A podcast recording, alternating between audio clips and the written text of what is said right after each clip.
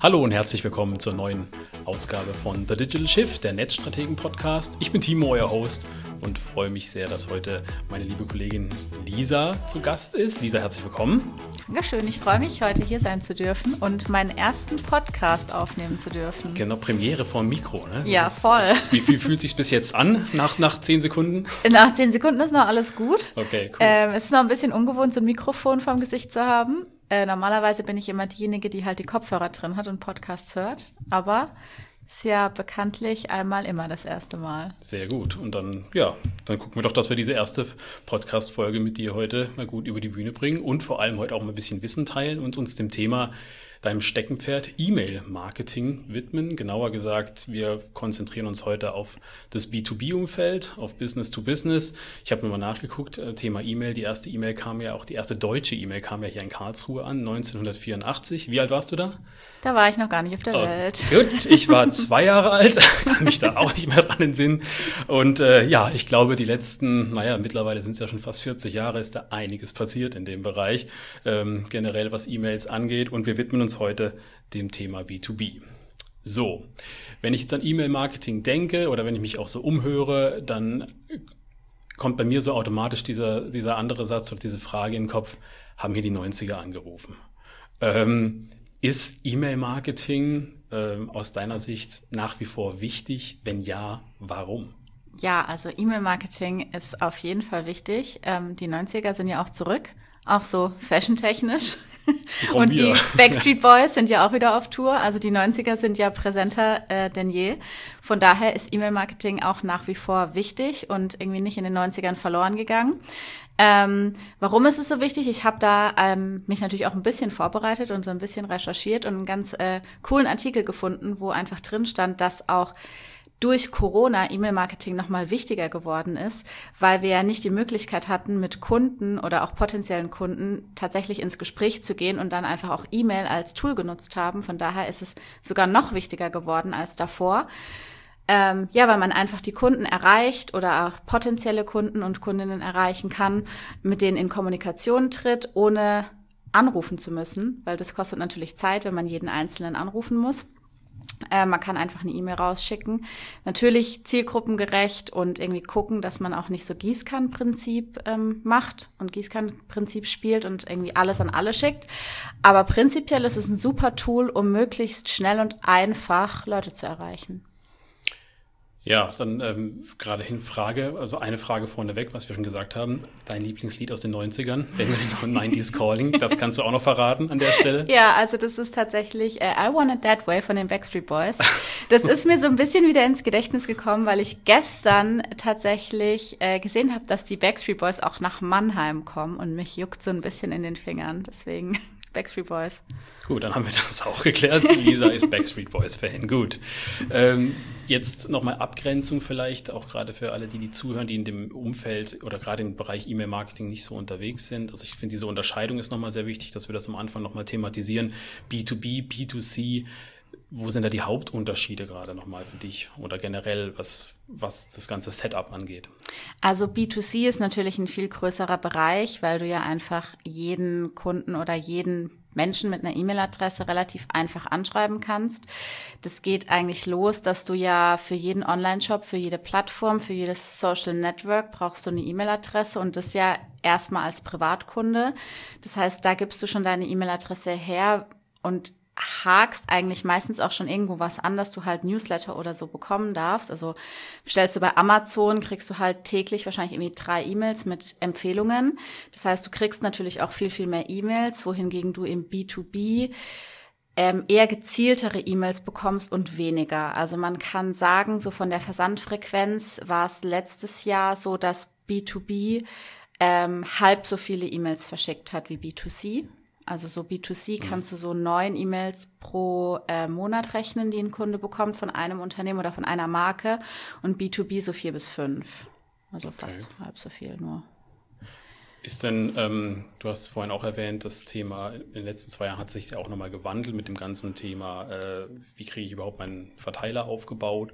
Ähm, in der Pandemie ist da in den letzten zwei Jahren noch irgendwas im E-Mail-Marketing, hat sich da was nochmal verändert? Du meinst, das ist wichtiger geworden, äh, gerade für ein B2B-Unternehmen. Ich sag mal, B2B ist ja auch ähm, von der Intention, von den Mailings her anders, von der Kaufabsicht. Das eine ist ja sehr emotional getrieben, sage ich jetzt mal, B2C, ich kaufe mir jetzt irgendwelche Produkte, Gewürze, andere Artikel und B2B geht es ja dann stark um Software, um Dienstleistungen, um Produkte, um technische, technische Infrastruktur. Ähm, was haben denn da jetzt aus deiner Sicht die letzten, was ist da die letzten zwei Jahre passiert? Haben, haben da B2B-Unternehmen sich arg umstellen müssen oder neue Strategien entwerfen müssen? Ja, auf jeden Fall. Wenn man mal überlegt, dass die ganzen Messen weggefallen sind, wo ja eigentlich die meisten Adressen somit eingesammelt werden über Vertriebsteams, die eben auf Messen unterwegs sind. Die sammeln die ganzen Adressen ein und hinterher speisen sie die in ihr Mail-Tool ein und schreiben dann die ganzen Leads an.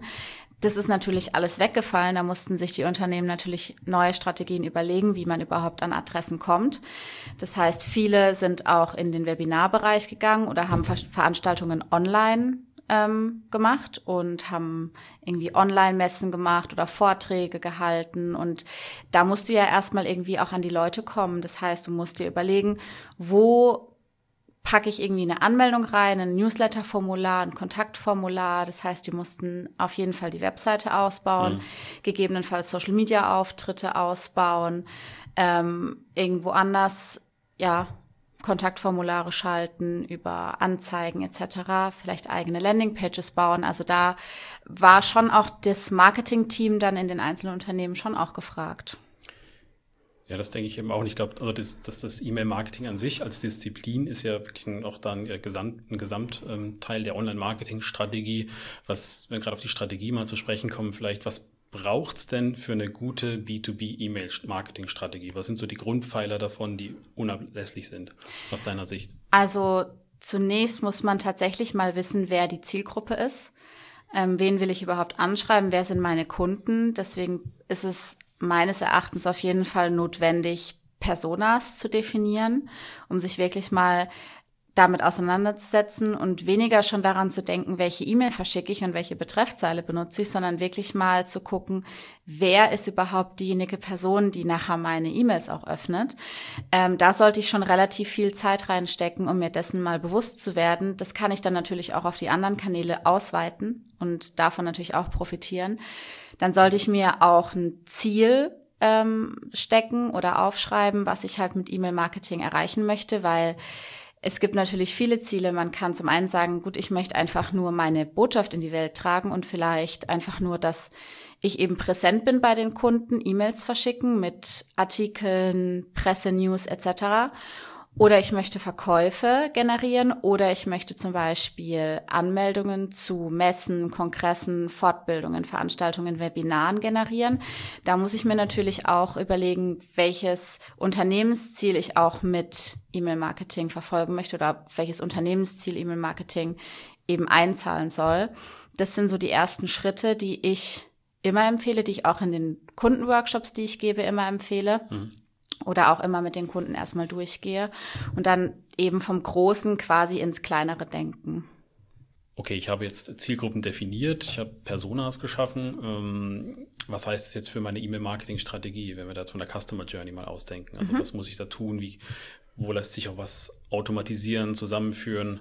Kannst du das mal ein bisschen beschreiben, was da, was da hinten dran passieren muss? Ja, also was ähm, wir auch immer ganz gerne machen, ist, dass wir wirklich die Customer Journey einmal runterschreiben, wie bewegt sich der Kunde, welche Touchpoints hat der Kunde, wie kommt er erstmal auf meine Seite, was soll er da tun und welche, welche Schritte durchläuft er und an welchem Punkt der Customer Journey macht es auch Sinn, E-Mail quasi mit reinzunehmen als Kanal. Also wir haben dann verschiedene Kanäle, also Webseite, Social Media, E-Mail. Und an dem Punkt, wo wir dann eben E-Mail reinschreiben oder quasi ein Kreuzchen setzen bei E-Mail, da überlegen wir uns dann, welche Arten von E-Mail machen Sinn. Also es gibt ja nicht nur klassische Newsletter, E-Mail-Marketing wird ja auch oft gleichgesetzt mit Newsletter-Marketing. Gutes Stichwort, ich glaube vielleicht, ja, auch ja. da, vielleicht bringen wir da auch noch mal ein bisschen Licht ins Dunkel. Genau, da muss man immer so ein bisschen abgrenzen. Also Newsletter definiere ich immer als quasi Massenmails, die an den Großteil der Zielgruppe rausgehen, die natürlich auch personalisiert sein können, ähm, die aber immer ähnliche Inhalte haben. Kurze Frage gleich zur Personalisierung. Würdest du das auch im B2B-Umfeld immer empfehlen? Immer. Ja? Immer, ja. Also, okay. Gut. Also Personalisierung. Ja, ist nicht mehr wegzudenken, mm. wenn man sich überlegt, man schreibt einfach auch eine Business-Mail oder wenn ich dir jetzt eine E-Mail schreibe, dann schreibe ich ja auch Hallo Timo. Da lasse ich ja zum Beispiel auch die Personalisierung nicht weg. Also bei Anrede fängt es für mich an mhm. und dann bricht man das halt runter auf die Inhalte und dann ist natürlich auch die Frage, wie groß ist meine Zielgruppe? Wenn ich jetzt nur eine Audience habe von 100 Leuten, ähm, muss ich mir natürlich auch die Frage stellen, Aufwand und Nutzen, ne? wie äh, steht es in Relation. Also da muss ich mir natürlich schon Gedanken machen, ob ich jetzt für jeden eine personalisierte E-Mail mit personalisierten Inhalten auch mache. Aber sowas wie Anrede auf jeden Fall immer. Mhm. Und das zählt für mich da definitiv rein. Weil das wäre so eine Frage zu mir gerade gewesen, weil wir kriegen ja auch einige B2B-Mails in unserem tagtäglichen Wahnsinn und ähm, da ist dann oftmals so die Info-Ad-Adresse hinterlegt. Mhm. Also macht es da Sinn, da nochmal nachzuhaken konkret und wirklich einen Ansprechpartner zu haben? Oder ähm, lohnt sich dieser Aufwand eigentlich gar nicht, weil vielleicht auch Ansprechpartner wechseln, je nachdem? Also ich finde es immer schön, wenn man Ansprechpartner hat, gerade im B2B-Umfeld, wenn man ja tatsächlich auch was möchte von dem Gegenüber. Ähm, du willst ja im Endeffekt auch eine Antwort haben von demjenigen und schön ist es ja, wenn derjenige auch direkt auf die Mail antworten kann und direkt weiß, mit wem habe ich es da eigentlich zu tun? Ähm, wenn wir jetzt quasi wieder von uns ausgehen, wenn sich bei uns jetzt jemand äh, quasi registriert oder ein Kontaktformular ausfüllt zum Thema E-Mail, dann bin da ich drin, mhm. also auch in der Antwortmail und dann kriegt derjenige auch von mir die Antwort und dann ist es ja einfach schön, dass man direkt weiß, mit wem man es halt zu tun hat und nicht so was Allgemeines kommt und vielleicht wechseln die Ansprechpartner dann auch fünfmal. Das sollte natürlich nicht der Fall sein. Da muss man natürlich sich im Unternehmen auch so ein bisschen strukturieren. Und wenn man vielleicht am Anfang noch nicht genau weiß, wohin man jemanden schickt, zu welchem Ansprechpartner, ist es vielleicht auch schön, einfach jemanden zu nehmen, der vielleicht erstmal so die Infostelle ist. Mm, so das, Quasi das, so ein ganz allgemeines Gesicht. Das kommt mir so bekannt vor. An der Stelle irgendwie schlägt da bei mir auch so manches auf. Hm, ich glaube, ich muss da mal mit, mit diversen Leuten noch mal sprechen.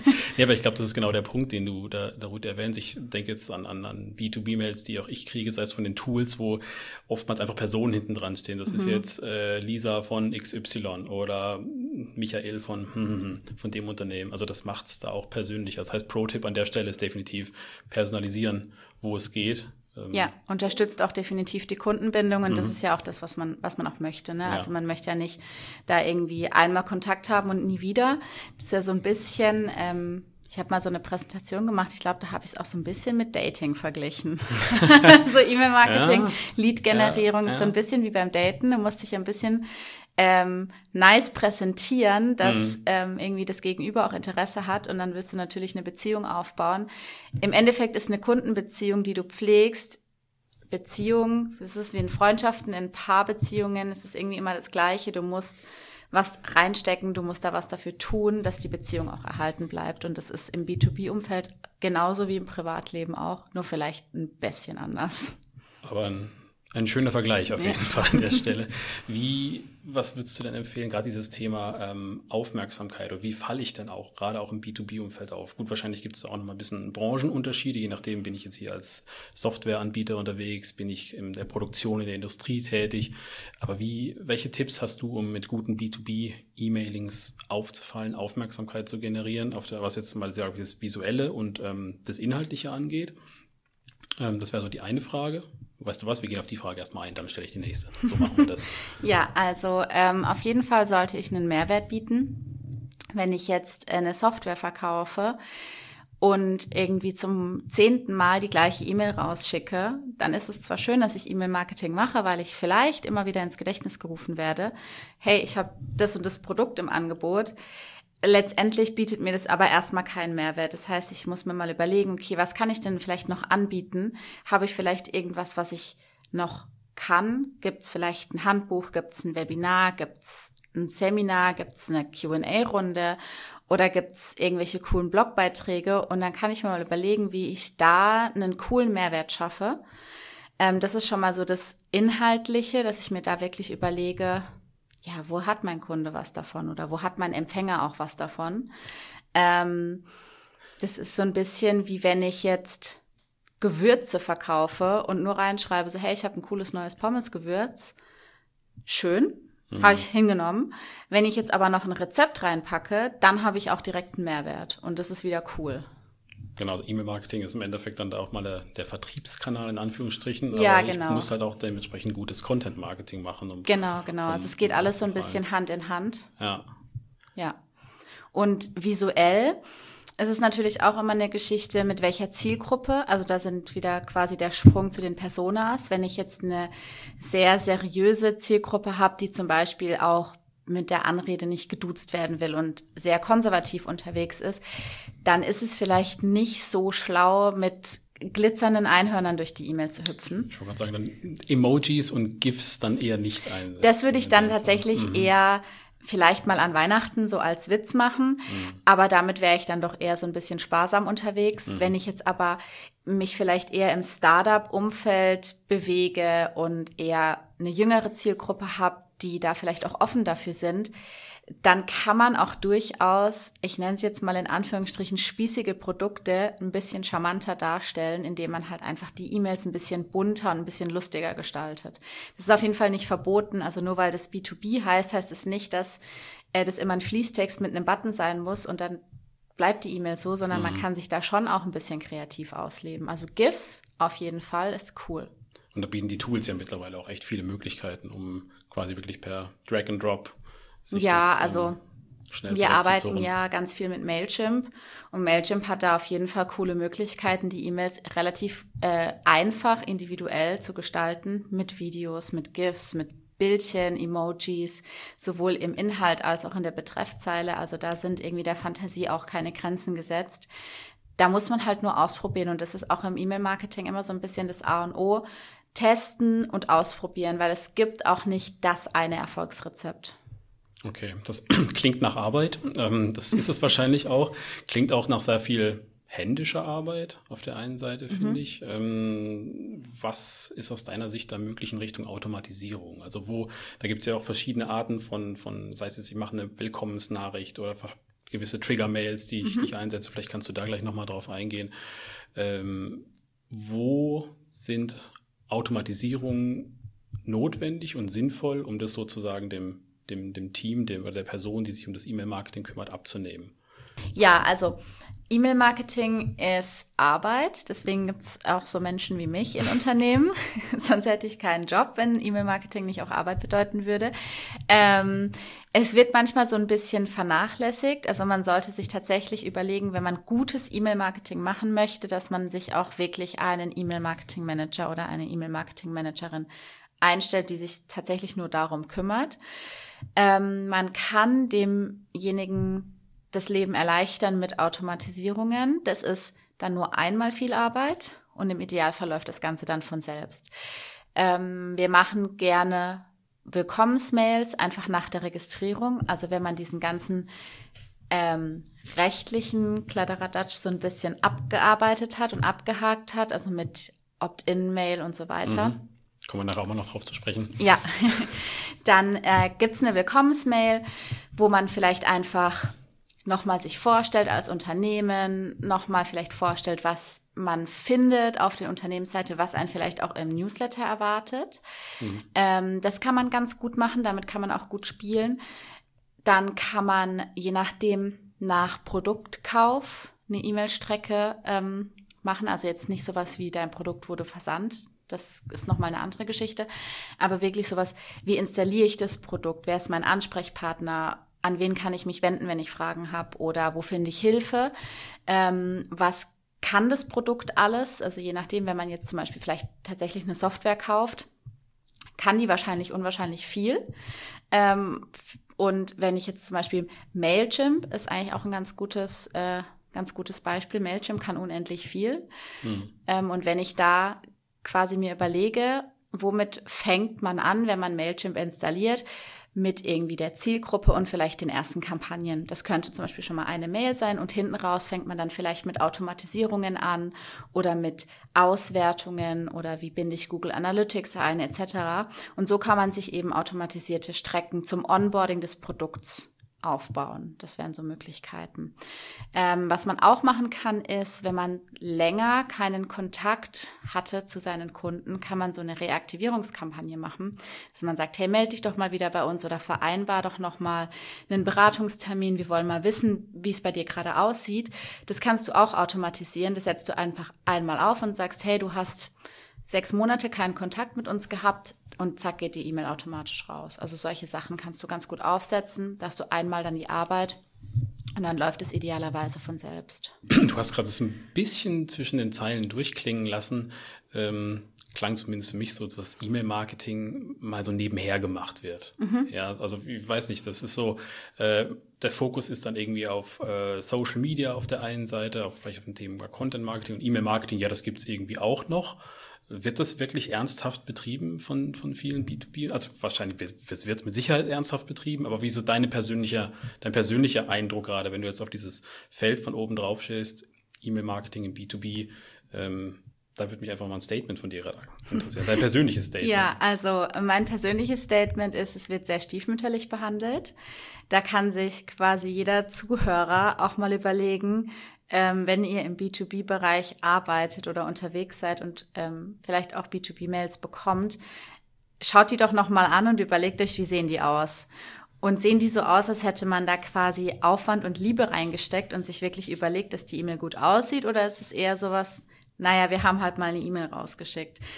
Weil was bei mir im Postfach ankommt, ist es oft letzteres.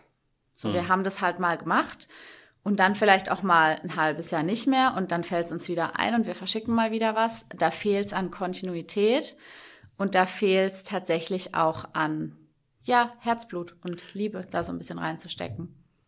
Was glaubst du, woran das liegt? Also ich meine, E-Mail-Marketing, ich kann ja alles auch komplett alles messen. Ich kann AB-Tests fahren, wie du gesagt hast, ich kann mir alles anschauen, die Bounce Rate, alle KPIs, die ich brauche, um, um neue Entscheidungen zu treffen, um Anpassungen zu machen für mein Marketing. Warum fällt das so hinten runter? Weil es ist ja schon immer noch ein, ein enormes Potenzial dahinter. Ja, also gerade im B2B muss man sich bei E-Mail, ähm, habe ich ja schon am Anfang äh, gesagt, so ein bisschen die Ziele festlegen. Was möchte ich mit E-Mail erreichen und vielleicht auch, auf welche Unternehmensziele soll E-Mail-Marketing einzahlen und dann aber vielleicht auch, welche Kanäle werden durch E-Mail-Marketing auch angetriggert. Ähm, weil wenn man sich mal überlegt, man bekommt jetzt eine E-Mail, sitzt abends auf der Couch, B2C, neue Sneaker von irgendwie keine Ahnung, Zalando, Adidas, Puma, whatever. Wir nennen nicht alle, aber das Wir nennen nicht alle, es sind nur so, so ein paar. Ähm, man kriegt eine E-Mail und dann neue Sneaker. Ach ja, komm, die, die bestelle ich. Die kosten vielleicht 89 Euro, habe ich vielleicht noch irgendwo einen Couponcode, wunderbar. Ist jetzt nicht so nicht so ein krasser Invest. Wenn ich jetzt aber im B2B-Marketing oder im B2B-Umfeld unterwegs bin und mal irgendwie eine E-Mail bekomme, wo eine neue Software drin ist oder ein neues Produkt, was vielleicht ein paar tausend Euro kostet, dann überlege ich mir, das kaufe ich halt nicht über einen Klick, sondern da will ich vielleicht dann tatsächlich nochmal mit einem Ansprechpartner sprechen und will mir das nochmal durch den Kopf gehen lassen. Das heißt, die E-Mail generiert wahrscheinlich wahnsinnig gute Öffnungsraten und vielleicht auch gute Klickraten. Mhm ich habe aber vielleicht nichts direkt über die E-Mail verkauft. Das heißt, die Chefetage guckt sich das an, das Reporting, und sagt, ja, ist ja schön, dass die Leute das lesen, aber gebracht hat's jetzt ja nichts.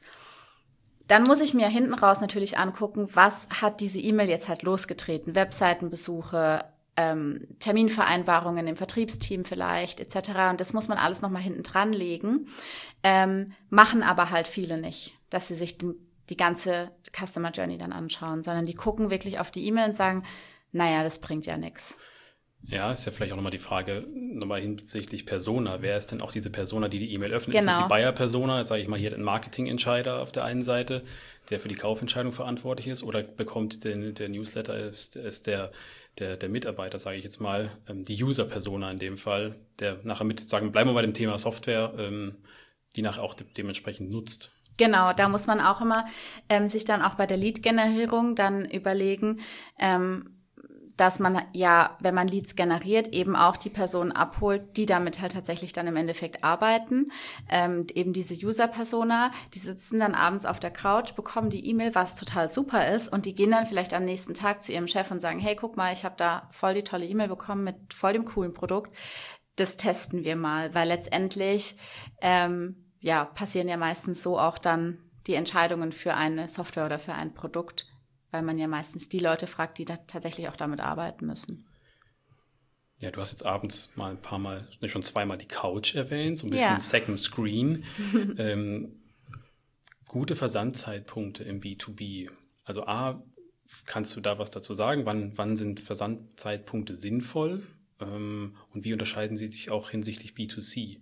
Ja, also es gibt da so ein bisschen zwei Theorien und da gilt auch wieder die Überschrift testen. Also da gibt es kein Erfolgsrezept, auch da muss man selber quasi herausfinden, was für die eigene Zielgruppe halt am besten funktioniert. Hm. Zum einen kannst du das morgens verschicken, wenn du dir überlegst, in welchem Umfeld bewege ich mich. Wenn ich jetzt vielleicht eher so in Agenturen, Startups unterwegs bin, dann ist es vielleicht tendenziell ein bisschen später, wann die morgens anfangen zu arbeiten. Da würde ich vielleicht nicht direkt morgens um 7.30 Uhr oder 8 Uhr die Mail rausschicken, sondern vielleicht eher so zwischen 9 und 10 wenn man dann so eintrudelt, den Laptop aufmacht und dann eben die E-Mails liest, dann hat man die da direkt mit drin. Oder ähm, quasi zweite Möglichkeit ist, dass du das wirklich abends machst. Ähm, weil die Leute dann vielleicht noch mal so kurz vor 20.15 Uhr, also kurz bevor dann irgendwie das Abendprogramm losgeht, noch mal auf der Couch sind, am Handy sind, ins E-Mail-Postfach gehen. Viele Unternehmen, die irgendwie ja, junge Leute haben, die haben, also ich zum Beispiel habe auch meine E-Mails auf dem Handy. Ich weiß, man sollte mhm. das nicht tun, weil irgendwann ist Feierabend. Aber ich bin dann meistens doch noch mal kurz am Handy, gucke in mein E-Mail-Postfach und dann blinkt mir da trotzdem noch mal was ins Auge.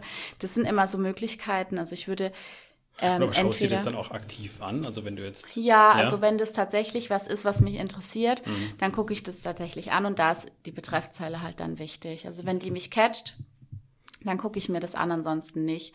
Aber das sind so zwei ganz gute Möglichkeiten. Die dritte Möglichkeit ist tatsächlich entweder kurz vor oder nach der Mittagspause. Ähm, wahrscheinlich eher kurz vor der Mittagspause, weil man vielleicht dann so bis, ja, so kurz vor zwölf noch im Meeting war. Dann gibt's die Mittagspause, so bis eins. Um eins hat man meistens direkt den Folgetermin. Da hat man dann keine Zeit mehr, nochmal in die Mails zu gucken. Aber so kurz vor der Mittagspause schaut man vielleicht doch nochmal, gab's noch was Wichtiges, wollte noch wer was. Da kann man vielleicht auch nochmal was untermogeln. Also auch da nochmal ähm, testen sozusagen ja, auf jeden ausprobieren, Fall. welcher genau. Versand. Weil ich denke mal, sonst B2B-Umfeld, ich habe da so im Kopf 9 to 5, äh, Desktop-Rechner mit Windows drauf. Ja. Vielleicht ist das auch nochmal, würde mich auch nochmal interessieren, wie das da ist, gerade was die verschiedenen E-Mail-Clients angeht, ja. was die Darstellung der E-Mail anzeigt. Da Gibt es da ja Zahlen, Studien dazu, gerade was, was das B2B-Umfeld nochmal angeht?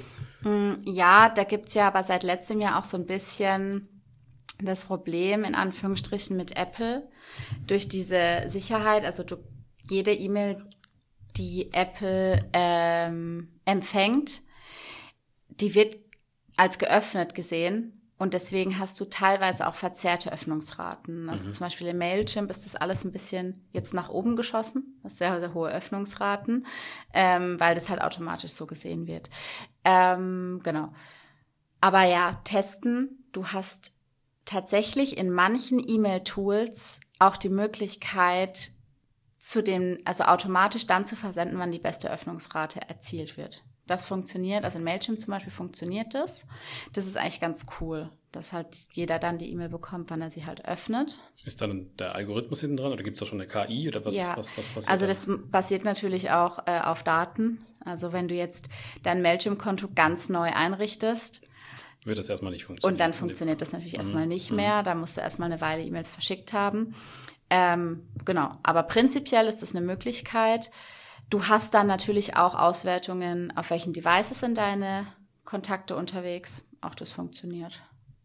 Ich glaube generell mal, ähm, ja, dieses Thema Daten, KPIs, also mal was, was sind da die wichtigsten KPIs gerade für, was ist da eine gute, eine gute Open Rate, Unique Users?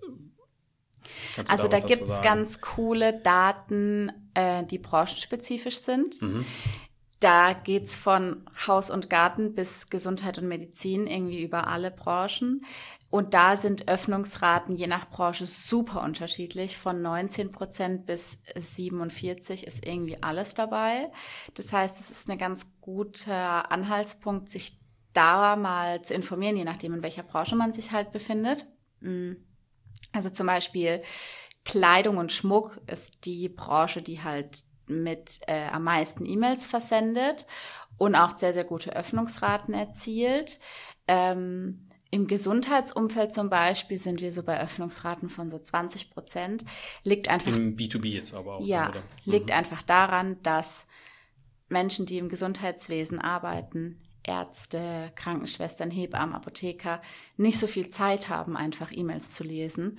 Wohingegen vielleicht jemand, der ähm, in dem Textil, in der Textilindustrie vielleicht arbeitet und einfach generell mehr am Handy ist, weil er mehr auf Social Media ist und mehr Trends guckt, eher am Handy ist und vielleicht mehr, mehr Mails öffnet. Mhm. Also so könnte man sich's erklären. Ähm, generell schaut man aber auf Öffnungsraten eigentlich immer. Daran sieht man einfach, ob halt die Betreffzeile funktioniert hat. Jetzt mit dieser Apple-Thematik muss man da ein bisschen von weggehen. Man kann die Klickrate nochmal angucken, um halt zu schauen, wie die Inhalte funktioniert haben und dann eben die Conversion Rate. Und die Conversion ist natürlich immer das, was ich halt erreichen wollte. Es ist ein Kauf, es ist eine Anmeldung, eine Registrierung für irgendwas, eine Terminvereinbarung. Also das muss man halt vorab definieren. Ähm, grundsätzlich würde ich halt die Conversion nie außen vor lassen, sondern hinter jede E-Mail auch ein Ziel stecken und dann natürlich anschauen, ob das Ziel auch erreicht wurde. Du hast jetzt auch schon zwei, dreimal das Wort Betreffzeile erwähnt und Pre-Header. Ja. Lass uns auch, also gerade in dem B2B-Umfeld, wenn ich jetzt an, an die Mails denke, die ich so tagtäglich auch bekomme, wo auch viele B2B-Mails dabei sind, ähm, wo ich schon merke, wenn mal jetzt so ein Emoji oder sowas drin ist, dann bleibe ich da nochmal irgendwie hängen, wenn ich jetzt durch meinen E-Mail-Client scrolle. Äh, was ist da wichtig? Hast du da Tipps und Tricks, was einen guten Pre-Header, was eine gute Betreffzeile ausmacht? Mhm. Also der vielleicht für alle, die nicht ganz auch, genau, wissen, genau, den Pre-Header vielleicht nochmal erklären, Pre-Header ist. ist. Ähm, also wenn ich in meinen E-Mail-Client gehe, habe ich ja immer die Betreffzeile, also ich habe immer den Absender, den Absendername, eine Betreffzeile und einen Pre-Header. Das ist so die Reihenfolge, in der es erscheint. Absendername ist klar, wer hat mir die E-Mail geschickt. Ähm, dann der Betreff ist so eine ganz, ganz kurze Überschrift der Mail, kann man es eigentlich nennen. Die verrät mir, was, um was geht's in der Mail, aber die verrät mir noch nicht den genauen Inhalt der Mail. Es, ist, es sollte catchy sein, so dass ich wirklich auch wissen will, um was geht's jetzt da. Und der Pre-Header ist so ein bisschen eine Erweiterung der Betreffzeile. Da kann man schon noch mal so ein paar Zeichen mehr reinsetzen. Ähm, ich glaube, das sind so um die 170 bis 250 Zeichen, je nach Client, wo man so ein bisschen eine kleine Zusammenfassung reinschreiben kann, aber auch nur als Teaser. Also natürlich jetzt, wenn ich jetzt einen Rabattcode in meiner E-Mail habe, mhm. sollte ich den jetzt nicht unbedingt in den Pre-Header schreiben, sonst ist ja der Witz verloren. Bei sind Rabattcodes, vielleicht gerade so ein, nochmal ein gutes Stichwort auch an der Stelle, ist das im B2B-Umfeld auch gängig. Also gerade wenn ich da jetzt, äh, also das ist für mich jetzt, verorte ich jetzt ja. primär im B2C. Ja, nee, also wenn du jetzt mal überlegst, zum Beispiel ähm, sowas wie Veranstaltungen, Messen, wo du halt teure Tickets kaufen musst, da gibt's da durchaus ab und zu mal entweder kurz vorher, wenn noch sehr, sehr viele Tickets mm, übrig ja, sind, oder stimmt. ganz, ganz früh, gibt's ja durchaus mal Rabattcodes. Ja, doch, du hast recht. Mir kommen auch gerade mehr andere Gedanken. Ich glaube, ich muss noch mal einen Kaffee haben. Wir nehmen ja hier mittags auf. ja. ähm, nee, aber ich, ja, auch mit den, mit den Produkten nochmal zu sagen, man hat nochmal das geclustert mit ähm, entsprechenden Sonderaktionen, ein bisschen, ja. bisschen die FOMO-Karte auch spielen. Genau, genau. Ja. ja. Genau, das kann man sagen. Und dann ähm, ist natürlich auch wichtig, wenn du jetzt nochmal, um das Thema Emojis nochmal aufzugreifen, also du kannst mit Emojis arbeiten, gerade wenn du wirklich willst, dass wird zum Beispiel Tickets verkauft werden. Also wirklich so Dinge, die vielleicht auch zeitlich begrenzt sind, zeitlich begrenzte Angebote, ähm, dann macht es schon Sinn, darauf zu setzen, weil es eben catcht, weil die Augen dran hängen bleiben. Aber man sollte das jetzt auch nicht bei jeder E-Mail machen, die man verschickt, da irgendwie erstmal eine komplette Palette an Emojis hinten dran setzen, weil dann geht natürlich auch der Reiz verloren und der Effekt. Okay, jetzt habe ich eine geile Betreffzeile, einen guten Pre-Header und meine Mail ist jetzt gesetzt. Ich habe alles verlinkt, ich habe alle Buttons drin, mhm. ich habe alle Visuals drin, die Texte passen und dann gibt es da diesen einen Button, wo drauf steht, jetzt senden. Mhm. Ähm, das kenne ich noch selbst, wenn ich dann äh, E-Mails verschickt habe oder unser E-Mail-Marketing hier vor ein paar Jahren wieder reaktiviert hatte. Äh, da ist immer, da steigt dann irgendwie auf meiner Garmin-Uhr der Puls. Ja, dann geht's irgendwie hoch. Ähm, da nochmal, hast du vielleicht da nochmal einen Tipp? Also, oder was ich finde, was, was super wichtig ist, ist so dieses Thema auch Vier-Augen-Prinzip. Ja.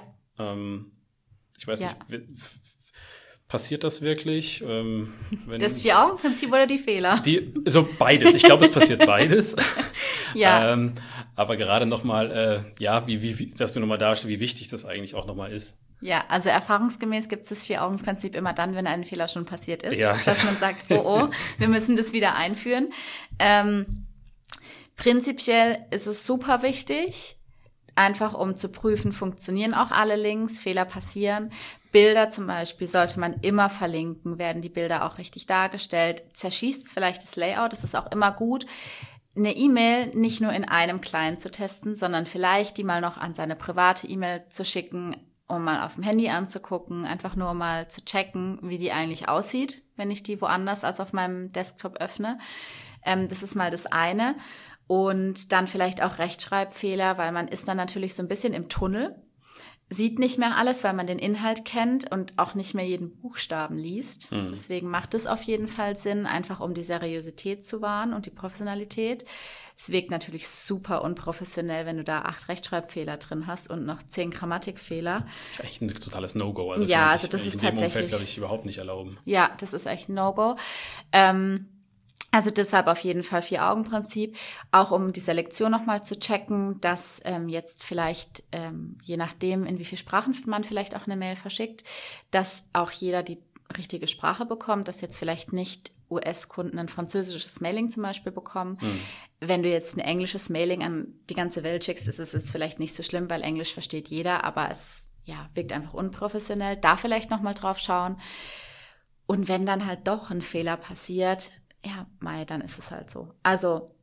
Ich wollte gerade ne? sagen, wo gehobelt wird, fallen Späne. Auch das, genau. denke ich, dann, wenn man dann vernünftig danach reagiert, auch das habe ich in der Vergangenheit schon gesehen, wo dann einfach E-Mails kamen, hey, sorry, wir haben da was, da stand was falsch drin, wir haben ja. das geändert und korrigiert und zack, geht's nochmal raus. Genau. Und ja. je nachdem, was es halt dann war, was, was halt irgendwie falsch. Wenn jetzt natürlich irgendwie ein Angebot rausgeht, ähm, dann und das Angebot existiert nicht mehr, dann wird's halt blöd. Dann muss man vielleicht sich überlegen, ob man irgendwie dann doch nochmal mit irgendeinem Nachlass dann tatsächlich arbeitet und da schnell reagiert oder einen Gutschein oder so. Hm. Wenn es jetzt ist, dass das falsche Bild drin ist, ich glaube, es wird halt nicht mehr jemand merken. Also da muss man sich auch immer so ein bisschen den Druck rausnehmen. Es ist letztendlich eine E-Mail. Ja. Ja, also sollte natürlich jetzt nicht dauernd passieren, dass man denkt, ach ja, komm, es ist ja nur eine E-Mail. Also bitte nicht so denken jetzt. Ähm, immer Vier-Augen-Prinzip alles lieber nochmal doppelt checken. Ähm, aber ja, ich meine, Fehler sind menschlich. Da fällt mir gerade ein an der Stelle, wir haben ja auch mal gerade, was das Checken angeht, mal eine kleine Checkliste gemacht. Die verlinken wir euch in den Show Notes, die könnt ihr euch auch gerne runterladen. Ja. Ähm, das ähm, ist ja auch noch, glaube ich, ganz wichtig als kleine Hilfestellung, dass die Aufregung vor dem Senden-Button drücken etwas gesenkt wird und der Puls auf normal bleibt. ja. Ähm, genau, okay. Äh, ich habe mir mal den Spaß im Vorfeld auch gemacht und einfach mal bei Google eingegeben B2B E-Mail Marketing als mhm. Keywords und dann mal geguckt, was kommt da so als Autosuggest noch raus. Ja. Und dann ging es darum, ähm, Thema Adressgenerierung kam dann ähm, das mhm. Thema, ist das überhaupt erlaubt? Wie kann ich B2B-Kontakte anschreiben? Ähm, also wir machen hier keine Rechtsberatung, das ist schon mal ein kleiner Disclaimer an der Stelle, aber hast du da nochmal ein, zwei Tipps, was dieses Thema auch angeht, mit Thema Datenschutz, mit Thema, wen kann ich da wo, wie, wie anschreiben. Ähm, das finde ich auch nochmal ganz interessant an der Stelle. Ja, also die E-Mail-Tools, die machen da keinen Unterschied, ob das jetzt B2B ist oder B2C. Du brauchst immer ein Opt-in, sonst kannst du niemanden mhm. anschreiben. Also du kannst hier nicht einfach Adressen in dein ähm, Mail-Tool rein sneaken und dann kein Opt-in haben. Also das muss auf jeden Fall passieren. Das ist auf jeden Fall das Erste. Das muss ich auch nachweisen als Unternehmen. Genau, das musst du auch nachweisen. Das muss abgespeichert ja. sein. Also du kannst dir dann im Idealfall einen Export ziehen aus deinem Mail-Tool und dann steht da genau drin, hat um die und die Uhrzeiten Opt-in gegeben. Ähm, da kannst du es nachweisen. Das heißt, das brauchst du auf jeden Fall. Und dann hat natürlich jeder auch die Möglichkeit immer, und das ist ähm, bei den gängigen Tools auch automatisch drin, kannst auch nicht rauslöschen, einen Abmeldelink in der Mail unten drin, weil man die Möglichkeit haben muss. Und dann kannst du losfeuern. Also da machen die Tools keinen Unterschied. Ähm, genau. Wir haben jetzt eine schöne Rundreise gemacht um das ganze Thema B2B E-Mail-Marketing. Wahrscheinlich können wir es mal an einer anderen Stelle nochmal noch mal vertiefen. Ähm, ich würde jetzt mal sagen, vielen lieben Dank für deine Zeit und ähm, vielleicht noch ein, zwei, zwei Worte zu dir nochmal. Wir hatten es vorher ganz vergessen. Vorstellen, das müssen wir doch mal nochmal nachholen, dass du dich nochmal kurz vorstellst, wer du bist und was du tust. Genau, Lisa, stell dich doch nochmal einfach kurz vor. Ja, ich bin Lisa. Ich bin seit äh, 2021 bei den Netzstrategen als E-Mail-Marketing-Strategin und berate unsere Kunden in allen Themenfeldern rund um E-Mail, also von E-Mail-Strategie-Workshops über Mailchimp Quick Checks. Ich glaube, auch den äh, findet ihr bei uns entweder in den Shownotes oder auf der Webseite. Könnt ihr mich jederzeit anschreiben. Ähm, wir machen ja Strategieplanung mit euch. Wir unterstützen euch in der Redaktionsplanung. Also wirklich das, die ganze Bandbreite auch Toolfindung etc. Also alles rund ums Thema E-Mail-Marketing. Da bin ich eure Ansprechpartnerin. Könnt ihr mir entweder jederzeit eine E-Mail schreiben oder euch irgendwie über das Kontaktformular bei uns melden. Und wir werden sogar noch dich in den Show Notes verlinken. Auch das Zack, wir packen alles rein, was geht. genau. Und ja, ansonsten ähm, was gibt's sonst noch zu mir zu sagen? Ja, ich äh, trinke liebend gerne Kaffee. Ich bin sonst ähm, auf meiner Yogamatte zu finden. Ähm, ja, und ja, sonst das, hier bei den Netzstrategen im Schlachthof. Das ist doch super. Ja, vielen lieben Dank, Lisa, für deine, für deine Zeit, für, die, für den schönen Plausch mit dir über B2B-E-Mail-Marketing. Ähm, ich freue mich auf die nächsten Folgen mit dir, wenn du ja wieder vor dem Mikro ja, sitzt. Vielleicht noch in gerne. anderer Konstellation, noch ein paar andere Leute von anderen Disziplinen. Und genau, wir verlinken alles in den Show Notes. Vernetzt euch mit uns, vernetzt euch mit Lisa und bis zum nächsten Mal. Ja, ciao. Dann. Ciao.